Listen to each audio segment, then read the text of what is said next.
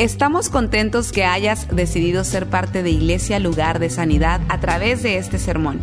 Tal vez estás en tu automóvil, haciendo ejercicio, en el quehacer de tu casa o simplemente disfrutando tu día. Es nuestra oración y nuestro deseo que tú recibas lo que Dios tiene para ti. Si te es posible, te recomendamos que tomes notas de lo que Dios te hable el día de hoy. La vida se puede comparar con un barco que va navegando sobre las aguas. A veces la navegación es calmada, tranquila, se disfruta del escenario, de lo que uno está viendo. Pero también parte de la navegación está supuesta a riesgos como vientos y altos oleajes, que son causados por pequeñas o grandes tormentas. A estas tormentas la Biblia le llama pruebas. Muchas personas han sufrido tanto que para ellos la vida se hizo para sufrir, mientras que otros quieren que la vida sea una fiesta continua.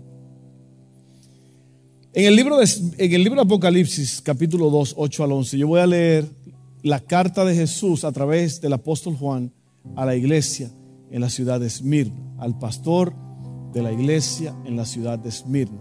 Oiga lo que dice.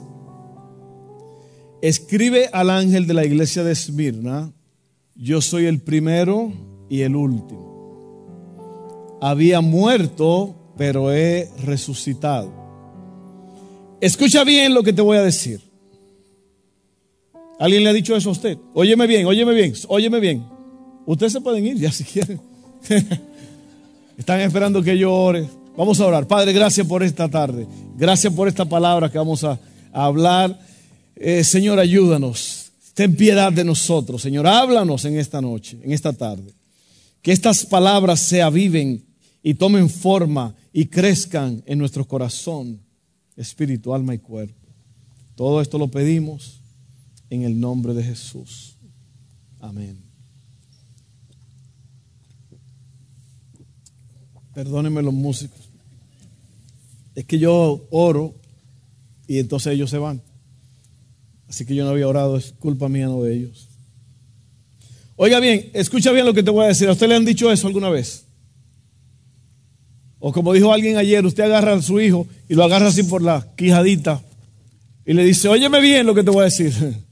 O con las dos manos, óyeme bien, óyeme bien, escúchame. Eso es lo que Jesús está haciendo con la iglesia. Yo conozco las dificultades por las que ahora pasas. Y sé que eres pobre, aunque espiritualmente eres muy rico. También sé lo mal que hablan de ti los que se consideran judíos, pero que en realidad son un grupo que pertenece a Satanás. No tengas miedo de lo que vas a sufrir. El diablo meterá a alguno de ustedes en la cárcel para ver si en verdad confían en mí. Durante algún tiempo ustedes tendrán muchas dificultades, pero si confían en mí hasta la muerte, yo les daré como premio la vida eterna. Si alguien tiene oídos, que ponga atención a lo que el Espíritu de Dios les dice a las iglesias. Los que triunfen sobre las dificultades y sigan confiando en mí, jamás serán separados de Dios. Esta es una carta un poco fuerte porque está hablando a una iglesia que está por entrar, que está sufriendo y está por entrar en sufrimiento más fuerte. ¿Ok? Es un poco difícil de predicar este mensaje porque a nadie le gusta que le hablen de sufrimiento. Sin embargo, todos sufrimos. ¿Sí o no? Especialmente ya si usted es casado, usted tiene familia, yo creo que el nivel de sufrimiento es un poco más alto porque usted tiene más, eh, más posibilidades de sufrimiento eh, porque tiene hijos, a lo mejor cuando los hijos se le enferman, una situación difícil, una relación que no salió bien, eh, eh, enfermedad en la familia, los padres, el trabajo, a lo mejor no hay tanto dinero como usted pensaba, las facturas no, no se están pagando. Hay muchas formas de sufrir, a lo mejor uno mismo está experimentando una enfermedad en su cuerpo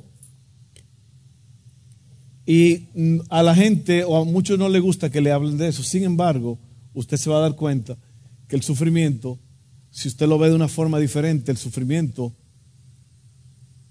es necesario pasar por él.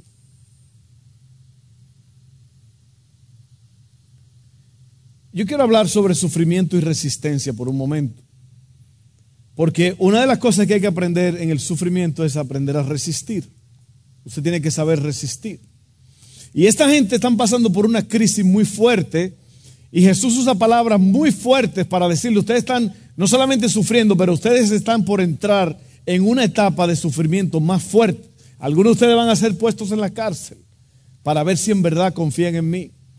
Job, el hombre más sufrido en la Biblia, que perdió todo lo que tenía, sus propiedades, sus hijos, todo, él se postró en tierra después que perdió todo y dijo, Jehová dio, Jehová quitó, bendito sea el nombre del Señor. Y luego más adelante dijo, yo sé que mi redentor vive. Un redentor es alguien que te compra con un precio. Entonces, ¿qué quiere decir resistir? ¿Por qué es importante que tú resistas en medio del sufrimiento, en medio de la prueba? Bueno, la primera cosa es que Cristo está hablando y Él habla con palabras de ánimo. Él dice, yo soy el primero y el último.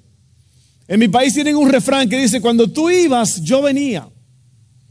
En otras palabras, yo sé, porque yo soy el primero y soy el último. Y todo lo que está en medio también yo soy. Yo sé todo, yo conozco todo. Y les dice, estuve muerto. ¿Qué es ese ruidillo que hay? Estuve muerto, pero ahora vivo. Imagínense el testimonio de uno que ha muerto, que es el primero y el último, la autoridad que esa persona tiene, la capacidad de poder decirte tranquilo que a, a, través de lo que tú pases, no importa si es ahora o después, yo estoy contigo. Eso es importante. Es importante saber que el Señor está con nosotros y que el sufrimiento es pasajero. No es para siempre, ¿ok? Oiga lo que quiere decir resistir. Cuando un cuerpo se opone a la acción o violencia de otro que tiende a moverlo o deformarlo. Usted vio hace poco con todos estos huracanes, usted vio los, los reporteros que estaban en medio del viento y se ponían en una posición así. Yo creo que eso es más show, ¿no? Porque había una pared ahí, una, nada más tenían que agarrarse de algo y hacer el show. Es lo único que tenían que hacer, pero no, ellos estaban allí haciendo el asunto, echándole salsa a los tacos, como dicen en buen mexicano. Bueno, ellos estaban resistiendo a los vientos con el cuerpo. Entonces, la resistencia quiere decir la fuerza que se pone contra algo que te quiere tumbar. Eso es la resistencia. Como, ojalá que no sea una serpiente que hace así. Cada...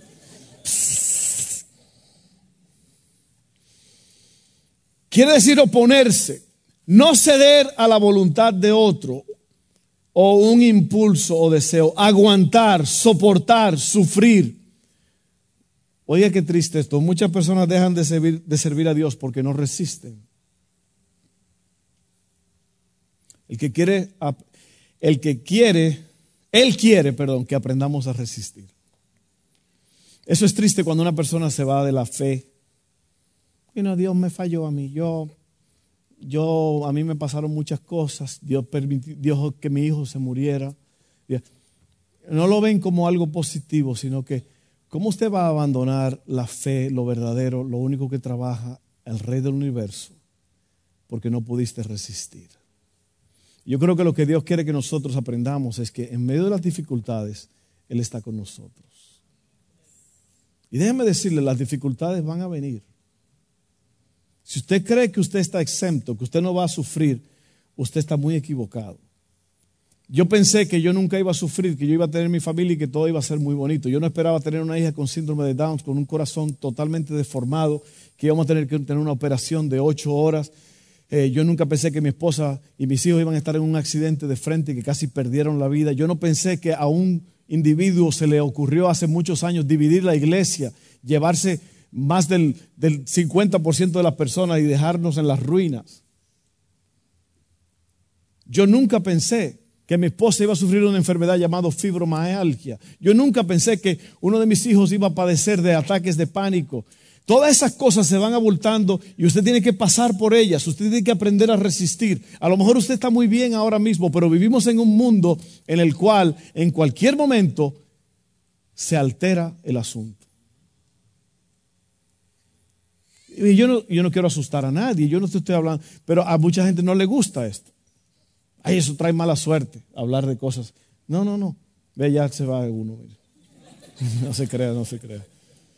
Eh, entonces, esto es importante, hermanos, porque vamos a sufrir, vamos a pasar por crisis. Pero mire qué promesa más extraordinaria de Jesús, lo que Él le dice a la iglesia. Los que triunfen sobre las dificultades y siguen confiando en mí jamás serán separados de Dios. Entonces, las cosas creadas para resistir tienen que ser probadas. Todas las cosas que son creadas para resistir tienen que ser probadas. Las partes internas de un motor, las llantas de su carro.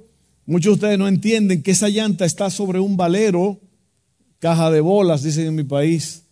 Ese valero es una, son dos ruedas y entre las dos ruedas están las, los balines, como usted le diga, las pelotitas esas de acero. Y eso está en grasa y eso tiene que tener una resistencia. Imagínense un vehículo de, dos mil libras que está sobre esas, esos valeros. Y eso tiene que pasar por una prueba de resistencia para poder determinar cuánto va a resistir eso. Entonces, todas las cosas que fueron creadas para resistir tienen que ser probadas. Por eso es que tú tienes que ser probado. Tú tienes que aprender a resistir y no solamente eso, usted va a ver en un momento algo más grande todavía que se lo voy a decir. Santiago 1, 2 al 8, y no voy a durar mucho, ¿ok? Mira lo que dice Santiago 1, 2. ¿Cuántos de ustedes hasta ahora están disfrutando esto, están aprendiendo algo? Amén. No se queje, no se queje por lo que usted está pasando. Aprenda a resistir y aprenda a gozarse en el asunto, ¿ok? Amados hermanos, oiga bien, cuando tengan que enfrentar cualquier tipo de problemas, considérenlo como un tiempo para alegrarse mucho. Oye, qué cosa más loca esa, ¿eh? ¿Cómo que a este tipo se le ocurre ahora decirme a mí que cuando yo pase por problemas, que, que, considere lo, que lo considere como un tiempo para alegrarme? Eso como que es masoquismo. masoquismo es al que le gustan los golpes, el sufrimiento. Dice que, ¿por qué? Porque ustedes saben que siempre que se pone a prueba la fe, la constancia tiene una oportunidad para desarrollarse. ¿Sabes lo que quiere decir constancia? Seguir, seguir caminando, seguir resistiendo, seguir avanzando hasta llegar a la meta. Oiga bien, así que dejen que crezca, pues una vez que su constancia se haya desarrollado plenamente, serán perfectos y completos y no les faltará nada. Oiga bien, si necesitan sabiduría, pídansela a nuestro generoso Dios y Él se la dará. No los reprenderá por pedirla. Cuando se la pidan, asegúrense de que su fe sea solamente en Dios y no duden. Porque una persona que duda tiene la lealtad dividida y es tan inestable como una ola del mar que el viento arrastra y empuja de un lado a otro. Esa persona no deberían esperar nada del Señor. Su lealtad está dividida entre Dios y el mundo y son inestables en todo lo que hacen. Usted se da cuenta por qué yo le dije estas tres cosas al principio. Que sea un participante, que no critique y que se involucre en todas las actividades que Dios tiene para ti dentro del cuerpo de Cristo. Porque eso habla de constancia. Eso habla de que usted está firme y caminando. No hay nada más poderoso sobre la faz de la tierra que la iglesia, el cuerpo de creyentes, ustedes, yo. Cuando usted se sale de eso, usted se fue a pique. Imagínese que usted tiene una, un grupo de, de palos ardiendo juntos en una fogata, todos juntos, están ardiendo. Saque uno de esos palitos y va a ver qué pasa con ese palito. Se apaga. Y así hay muchas personas. A lo mejor hay personas aquí ahora mismo que usted está apagado, usted no tiene fuerzas, usted vino porque lo trajeron o porque dijo, ah, vamos a ver qué pasa. Usted es un palo frío. Es muy probable. Y cuando yo hablo así, no lo tome como una amenaza, como un ataque, tómelo como una edificación para usted. Porque hay que tener constancia. Hay que seguir firme en este asunto, hermanos. Cuando usted ha visto un boxeador, el único era Ali que hacía eso, que... Y, los otros tirándole y él volando por todo. Y cuando el otro se cansaba, entonces te venía y pa, pa, pa. Pero usted tiene que darle para adelante. Usted tiene que pararse y, resistir al oponente. Amén.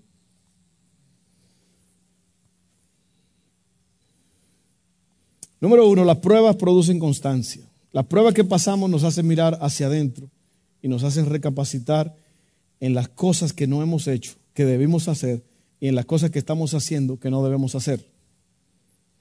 Hay cosas en las cuales no estamos siendo constantes y las pruebas nos hacen ver cuáles son. La constancia completa la obra de Dios para que seamos íntegros sin que nada nos falte. Entonces, cuando tú estás pasando por una prueba, es el tiempo de recapacitar y pensar, oye, ¿qué es lo que me está pasando? ¿Cómo voy a poder yo resistir esto? ¿Qué es lo que yo estoy haciendo que no debo de hacer? ¿Qué fue lo que yo dejé de hacer que no estoy haciendo? Y eso es lo que hacen las pruebas, empiezan a desafiarte las pruebas empiezan a darte brillo, a pulirte para que tú puedas brillar. Amén. Entonces, las pruebas son importantísimas porque te hacen ver dónde tú estás parado espiritualmente. Y al final de todo, te van a dar a entender que Dios está contigo. ¿Ok? Entonces, la segunda cosa es sabiduría y fe, dos cosas necesarias. La sabiduría es conocimiento bien aplicado. ¿Lo sabía usted? Tóquele el que está a su lado y dígale, ¿usted sabía eso?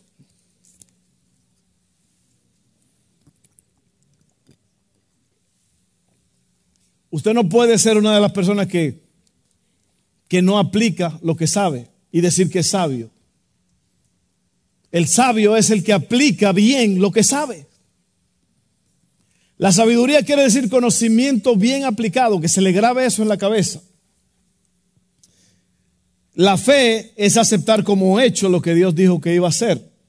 Por eso es que dice, si le falta sabiduría para poder pasar esta prueba, pídasela a Dios. Ahora, pídasela con fe, no dudando, porque el que duda es como las olas que es arrastrado de un lugar para otro. Dice allí, el que así haga no recibirá nada de Dios.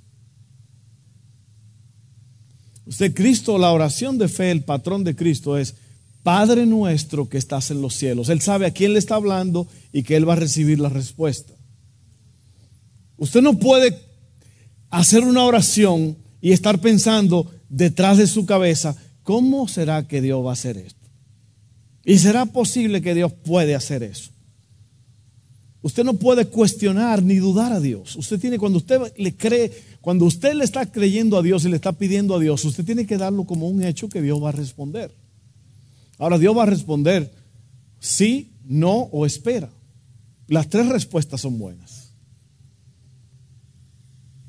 Así que necesitamos sabiduría, que es conocimiento bien aplicado.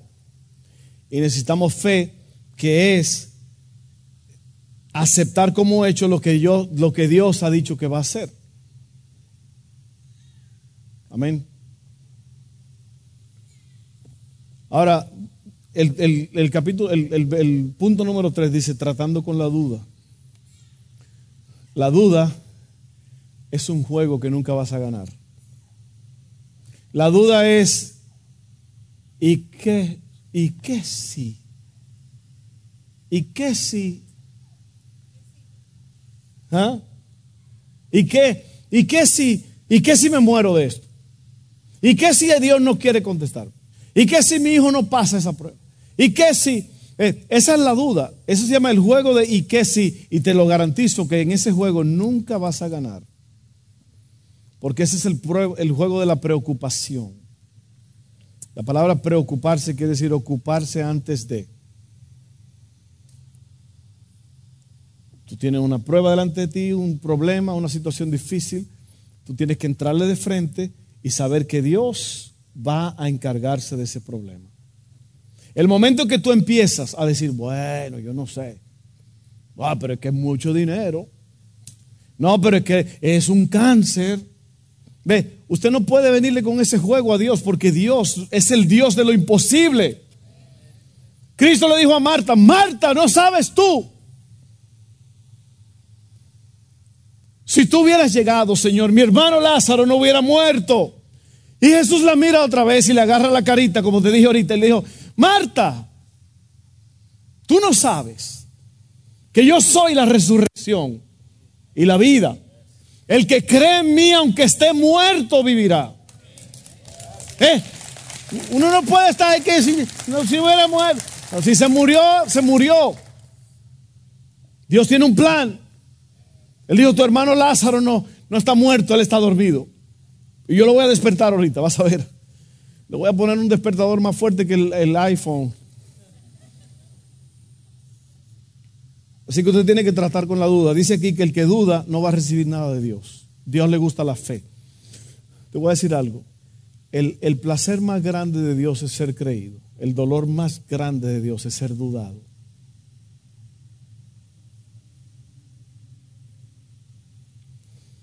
El placer más grande de Dios es ser creído. El dolor más grande de Dios es ser dudado. ¿Cómo usted va a dudar del que hizo el cielo y la tierra? El que diseñó las estrellas, los peces, las aves, todas las cosas. Usted, ¿Cómo usted va a dudar de él? Yo sé que esto no es fácil, pero usted tiene que aprender a hacer esto. Y por ir por el punto número cuatro, y no crea que ese es el final, porque tengo cuatro puntos más de otro lado, ¿ok? Una gran promesa, primera de Corintios 10, 13, dice, si ustedes piensan que están firmes, tengan cuidado de no caer. Oiga bien, las tentaciones que enfrentan en su vida no son distintas de las que otros atraviesan y Dios es fiel, no permitirá que la tentación sea mayor de lo que puedan soportar. Cuando sean tentados, Él les mostrará una salida para que puedan resistir. Así que no me venga, hermano, con excusitas y que no, que yo no puedo, es que yo no pude, es que era muy fuerte, es que usted no sabe. Dice aquí que Dios, si tú eres, si tú eres fiel, si tú crees, Dios te va a dar la salida. ¿Me están entendiendo? ¿Me estoy explicando? A Dios le gusta la gente que crean, no la gente que duden. Que se atrevan a creer en Él. Esas son la gente que llegan lejos. Esas son la gente que están cambiando el mundo. Si usted no aplica su sabiduría, si usted no cree en Dios, usted se va a quedar estancado en el charco. Amén. Eh, no nada más diga que sí, hágalo. Crea en Dios. Vívalo. Ok, ahora viene aquí cuatro puntitos y cerramos el asunto. Secretos de los que perseveran. ¿Cuántas personas tú te encuentras en las tiendas, en los lugares, derrotados, desanimados, con los hombros, con la cabeza agacha y los hombros caídos, como dijo Marino? Porque andas caminando así, con la cabeza agacha y los hombros caídos.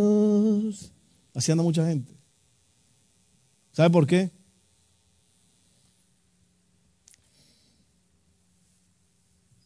porque no perseveran.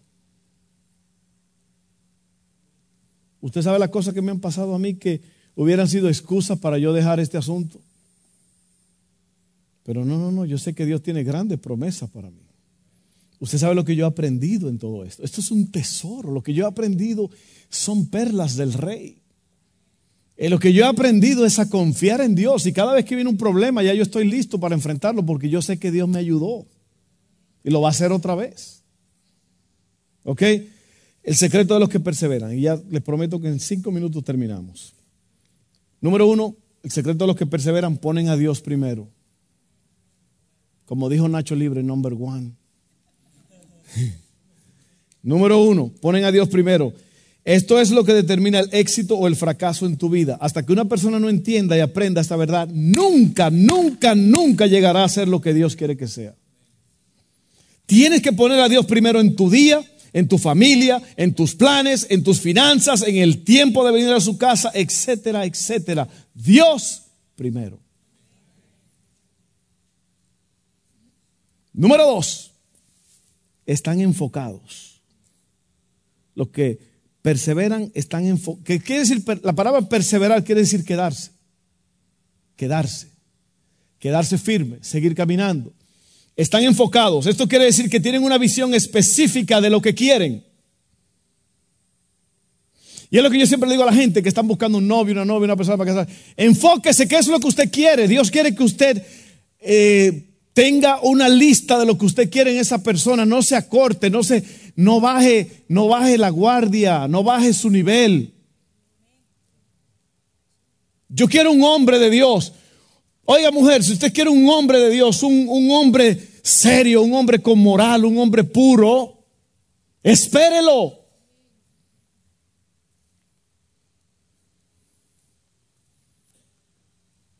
Yo quería un tiburón, pero llegó una tilapia, yo lo agarro. Yo lo agarro porque esta soledad me está llevando. Y yo me siento tan sola. Y usted invita a una persona enferma. Si usted invita a un enfermo a su casa o una enferma, y ahora hay dos enfermos en la casa, oiga, pague el precio, espere lo mejor. El secreto de los que perseveran están enfocados. Esto es lo que yo quiero. Yo estoy manejando un carro ahora que el Señor me lo regaló porque el precio fue espectacular, fue perfecto para mí. Eh, lo que yo quería, yo dije, yo quiero esto, yo, esto es lo que yo quiero en este carro, yo quiero que tenga esto, esto y esto. Y cuando llegó la oportunidad, yo tuve que esperar, yo buscaba y buscaba y buscaba. Yo esperé, ahora lo tengo y yo estoy contentísimo con mi carro. ¿Por qué? Porque yo tenía una lista de lo que yo quería. Si usted lo quería calvo y llega con mucho pelo, usted está aceptando lo que no quería. ¿Sí o no? No, no se crean, estoy hablando de otras cosas. ¿eh? Yo quiero un hombre que me va a respetar. Un hombre que va a esperar al matrimonio. O una mujer. Yo quiero un hombre que me respete, que me anime, un hombre que, me levante, un hombre que, que me ayude, o una mujer.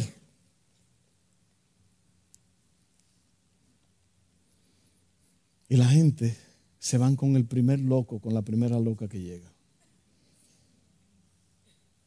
¿Y qué pasa? Y el problema es que después le echan la culpa a Dios. Como el que estaba en el altar orando, Padre, Señor, oh Dios, oh Dios, dame una sierva, Señor, tú sabes lo que yo quiero, una sierva, Padre, ayúdame. Es más, Señor, una prueba, la primera que entre por esa puerta. Estaba solo, así antes del servicio. Esa va a ser la sierva, Señor. Y se oyó la puerta y miró. Y cuando vio, no le gustó y dijo, Señor, reprende toda astucia del diablo, toda malicia de la carne, Señor.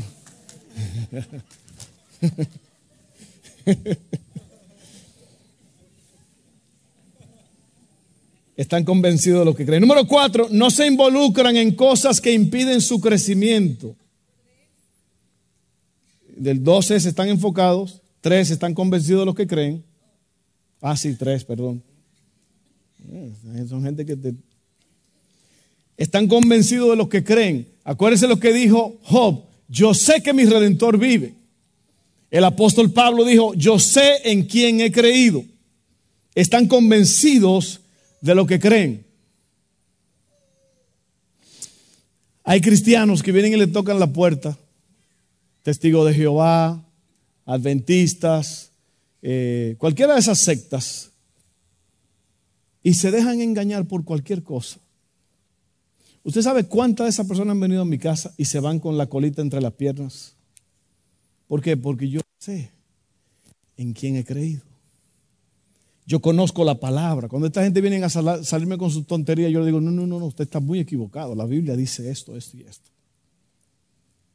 Sin embargo, hay cristianos que por cualquier cosa caen y se dejan confundir. el secreto de los que perseveran, los que se quedan caminando, es que están convencidos de lo que creen. Número cuatro, no se involucran en cosas que impiden su crecimiento. Hechos 12.1 dice, por lo tanto, ya que estamos rodeados por una enorme multitud de testigos de la vida de fe, quitémonos todo peso que nos impida correr, especialmente el pecado que tan fácilmente nos hace tropezar. Y corramos con perseverancia la carrera que Dios nos ha puesto por delante. ¿Usted ha visto los corredores? Casi son hasta obscenos, porque tienen unos shortcitos y luego muchos lo que tienen es hasta un letrerito nada más. Tienen una camisita que apenas que cabe el letrerito. ¿Sabe para qué es eso? Para que no haya obstáculos en la carrera. Y lo que aquí está diciendo es que la vida es una carrera. Y tú no puedes correr esta carrera como yo estoy, con un saco, con botas. Tú tienes que deshacerte de todo lo que te está haciendo perder el tiempo. Hay personas que están tan involucrados. Hay gente, mire, hay una, es bueno tener dinero. Yo le dije ahorita que eh, es importante por causa del reino, pero deje que sea Dios el que supla. Dice la Biblia que el que quiere hacerse rico cae en lazo de tentación. Porque eso es lo que quieren, hacerse rico. Todo es para gozar más y para vivir mejor. Pero tiene que tener cuidado de que tú no estás tan involucrado en negocios y en tantas cosas que tú pierdes el enfoque. Estás corriendo con demasiadas cosas. Amén. No hay nada malo en ser rico. Es más, si usted se hace rico, acuérdese de mí, ¿ok? No hay nada malo en eso. Pero si usted está buscando que eso es todo lo que usted está empeñado en billete, billete, billete, usted va a fracasar, no le va a ir bien. No va a poder correr bien. Por último, los que perseveran escogen sus amistades sabiamente. Cuídate con las con esas amistades que son mala influencia que te distraen, las que te desaniman y que son negativas. El refrán dice, y lo dice bien, dime con quién andas y te diré quién eres.